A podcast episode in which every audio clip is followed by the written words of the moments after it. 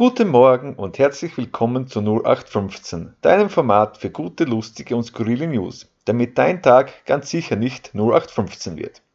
Auf der Suche nach tollen Neuigkeiten bin ich auf das Thema 3D-Drucker und folgende skurrile Information gestoßen.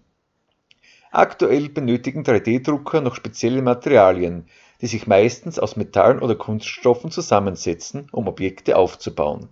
Da das nicht besonders nachhaltig ist, wurden schon verschiedene Harze entwickelt, die sich aus biologischen Substanzen zusammensetzen.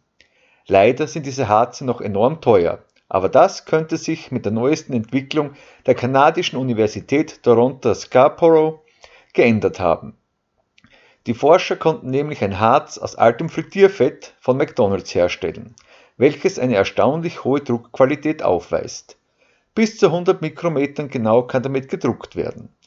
Noch unschlagbarer ist der Preis, denn mit 30 US-Cent pro Liter stellt es alle vergleichbaren Alternativen in den Schatten.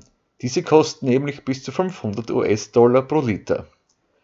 Nun hoffen die Forscher mit dieser Neuheit das Image von Recyclingprodukten zu verbessern und zu demonstrieren, dass auch auf diesem Weg Produkte mit hoher Qualität erzeugt werden können.